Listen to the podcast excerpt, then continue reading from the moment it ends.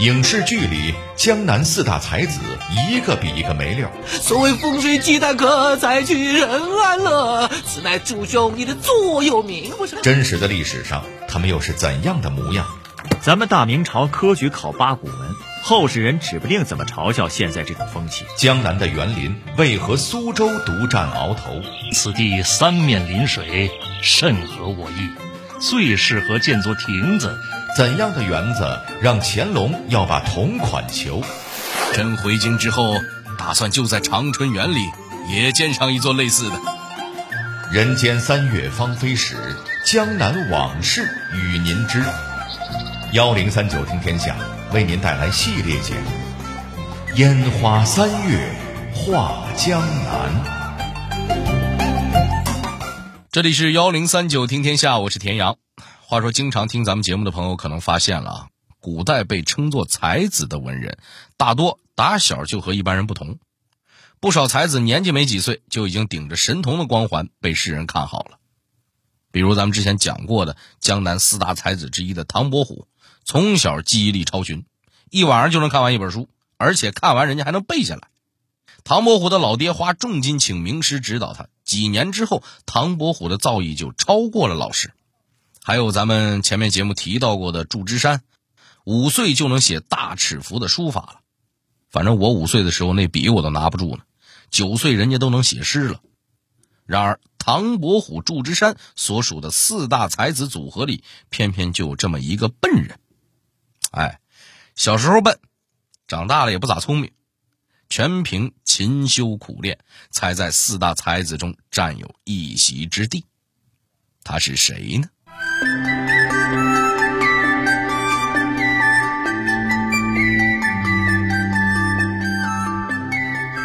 小时候被人怀疑痴呆，他如何成为四大才子中最全能的一个？科举落地，被人推荐做官，为何他一门心思想要辞职？他做了什么让清朝人认为他的人品还要胜过书法绘画？幺零三九听天下，田阳和你聊聊大器晚成的才子文征明的故事。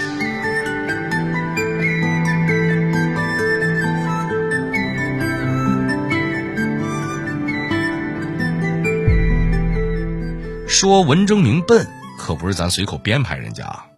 文征明的大名叫文弼，字征明。根据记载，文征明一直长到六岁，别人家小孩都能打酱油了，他连站都站不稳呢。更甭说走路了。直到八岁，文征明还不会说话，这可把全家人担心坏了。这孩子痴痴傻傻的，不会有啥毛病吧？这将来咋办呢？别看全家都愁眉不展、唉声叹气的，唯独文征明的老爹竟然很乐观。他不断的宽慰家里人：“我看这孩子呀，长得挺好，不会一辈子痴傻的。说不准呐，咱的福气都在将来呢。”这样的状况一直持续到文征明十一岁，在这个年纪，唐伯虎不知道都背了多少本书了，祝枝山都写了两年诗了，文征明终于迎来了他人生中第一个里程碑，终于把话说利索了。这可把全家人高兴坏了，嚯，赶紧把孩子送进私塾，开始读书。您别看文征明起步晚，但人家这书啊，良心话，读的不错。十九岁成功考取了秀才，本来吧这是件高兴事儿，但是文征明中了秀才之后却闷闷不乐，为啥呢？原来他考试的时候啊，考官看他的文章不错，但是这个字儿啊写的不如人意，于是大笔一挥，只给了文征明一个三等。估计很多人都说了，及格万岁，多一等浪费，考上秀才就不错了，三等就三等呗。可是文征明这孩子呢，是个较真儿的人。你不是说我字儿不好吗？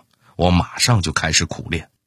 于是文征明给自己定了一个非常严苛的练字计划，每天临摹十遍千字文。对，您没听错，是十遍千字文。一本一千字，十遍就是一万字。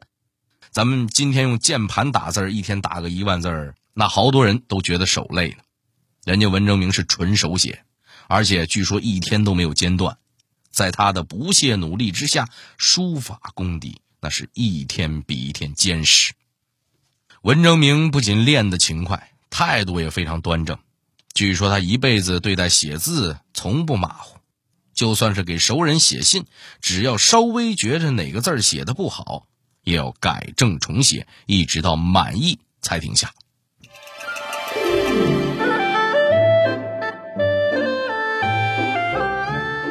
以文征明这份毅力决心，世上应当没有做不成的事。然而，文征明中了秀才之后，生活过得并不怎么如意，这是怎么一回事呢？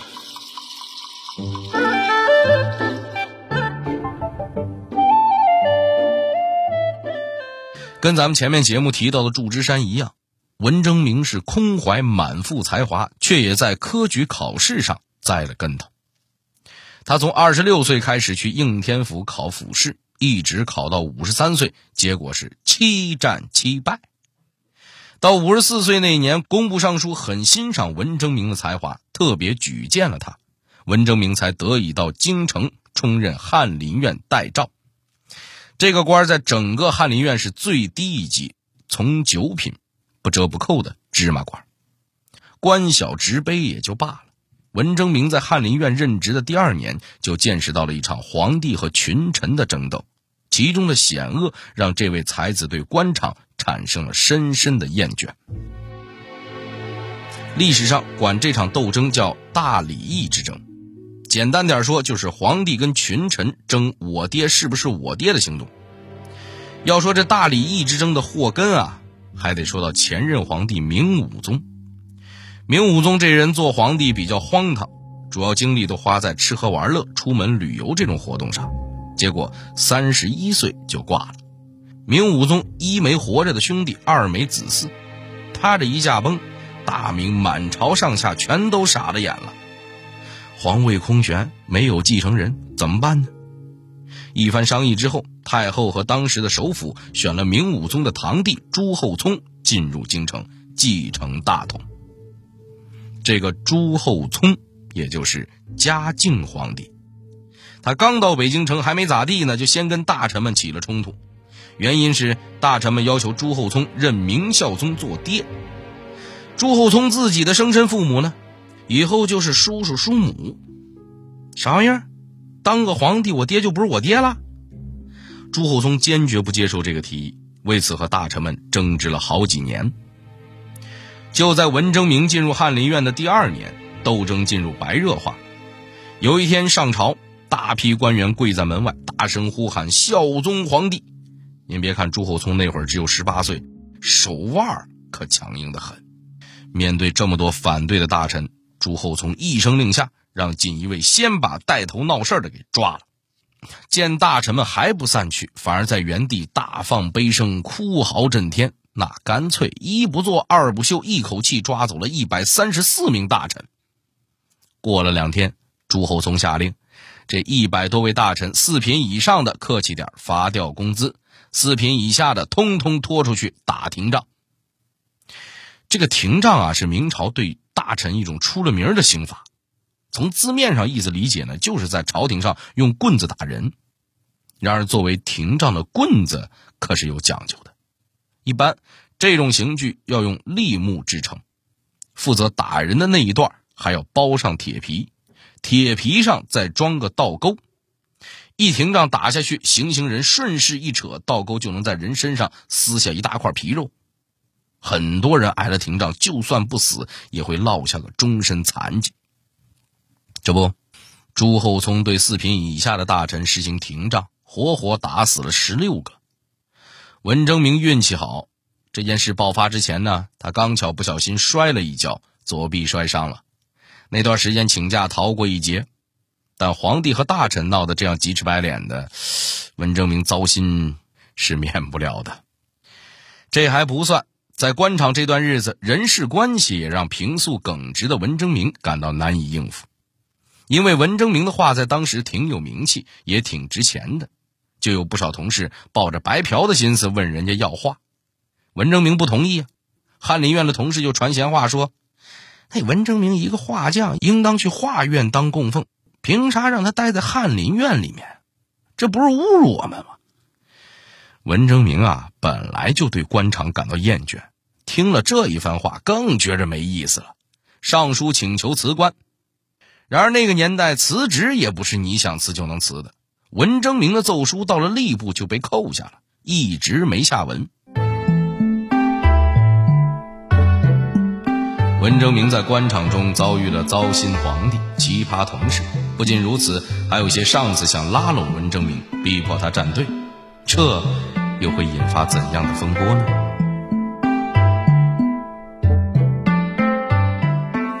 作为在江南名气不小的才子，朝廷之中还是有些人想把文征明拉进自己的小阵营，这不，有个大官就跑过来攀交情了。令尊在世的时候就和我是好朋友，你难道不知道吗？家父离开我已三十余年，从未有一次提到你，所以我不知你与家父是朋友。文征明这样义正辞严的回复，让那大官也禁不住老脸一红。不久之后，文征明的辞呈终于得到了批准，他高高兴兴的回到了江南。这一年，文征明已经五十七岁。从北京回来之后，文征明将所有心思放在诗文书画上。他虽不是天赋型选手，但靠着自己诚挚笃实的性格，在不断的积累中，也走出了一条属于自己的路。到了晚年，文征明诗词、文章、书法、绘画样样出色，当事人甚至称他为四绝全才。比起才华，文征明更让人津津乐道的还有人品。清代人就评价他说：“文征明人品第一，书画诗次之。”据说有一天，大才子唐伯虎请了一堆文人画友在湖中坐船饮酒，其中自然少不了文征明。不过文征明既不擅长喝酒，又不近女色。唐伯虎为了捉弄他，让歌女先藏在船舱里。等船荡到了湖心，大伙喝上了，唐伯虎就让歌女出来给文征明敬酒。这下可把文征明吓坏了，他急急忙忙的就要跑，可船在湖心四面临水，跑哪儿去呢？焦急之下，他竟然一撩袍子就要跳湖。唐伯虎和一众文人傻眼了，大伙只好另外雇了一艘小船，把这位老实人放走了。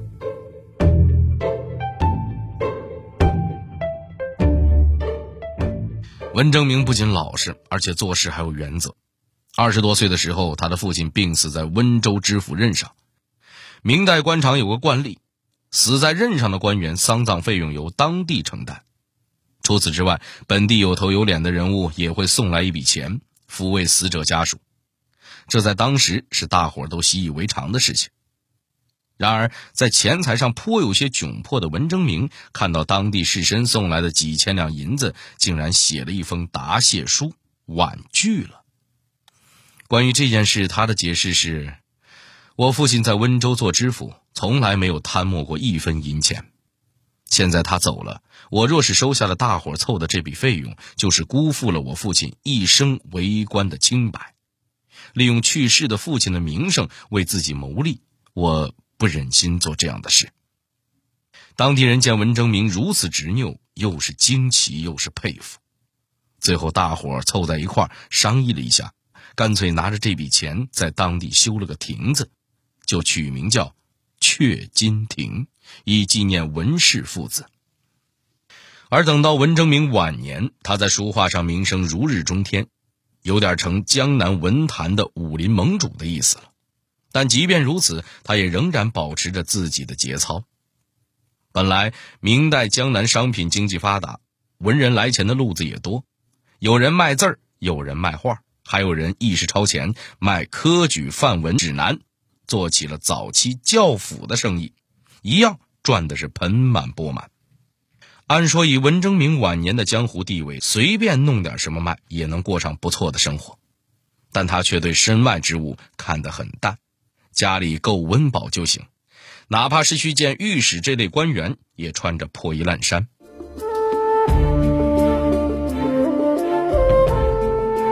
更可贵的是，文征明的道德标准从来只约束自己，不要求别人。这话又是从何说起呢？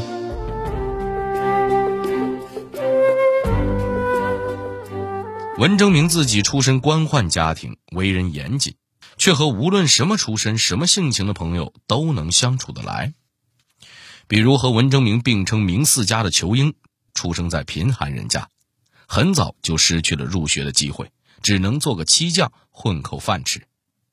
后来，裘英拜入明代著名画家门下，博采众长，成为了绘画界一位了不起的人物。但他不是纯文人出身，书法写的欠佳。文征明知道裘英靠卖画为生，于是每次裘英有什么画作要出售，文征明都跑过去给他写提拔，让裘英能卖出更好的价格。而文征明自己因为他的书画太出名了，在世的时候已经有好些人偷偷仿冒他的画来卖。当时就有人说，市面上文征明的画八成是假的，有两成真迹就不错了。但文征明这个人呢，从不打假。有人拿着画找他鉴定，问是不是他画的，他一律说是。画上没有印章的，文征明甚至还会帮忙盖上。这一下，文征明的弟子也不理解了，问他为啥要这么做呢？这不败坏了自己的名声吗？对此，文征明是这样回答的：现今世上，有能力只够书画的，都是有余财的富贵人家。而出卖字画的，多是家中困顿、急需用钱的。若因我一句话，让双方无法成交，卖字画的人家，不是更要陷入困境了吗？听听人家这觉悟。还有一回啊，文征明的朋友撞见有人仿冒他的画，当场把人抓住，带到文征明那里。谁知道文征明拿到假画，在手中一看。他说：“啊，此人的水平不在我之下，只是没人知道他的才华而已。我不过比他名气大一些，何必咄咄逼人呢？”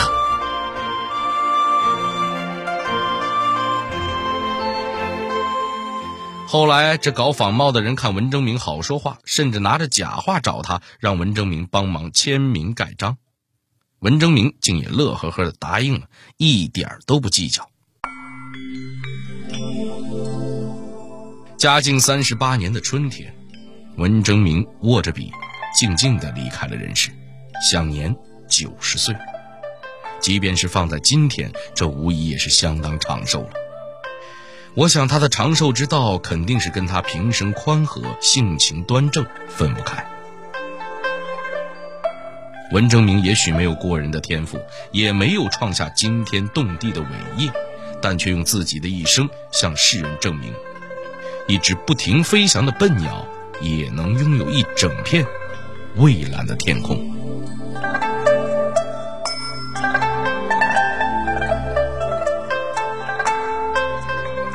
好了，这里是幺零三九听天下，我是田阳。最后，代表节目编辑秦亚楠、陈涵，小剧场配音郭伟、陈光，感谢您的收听。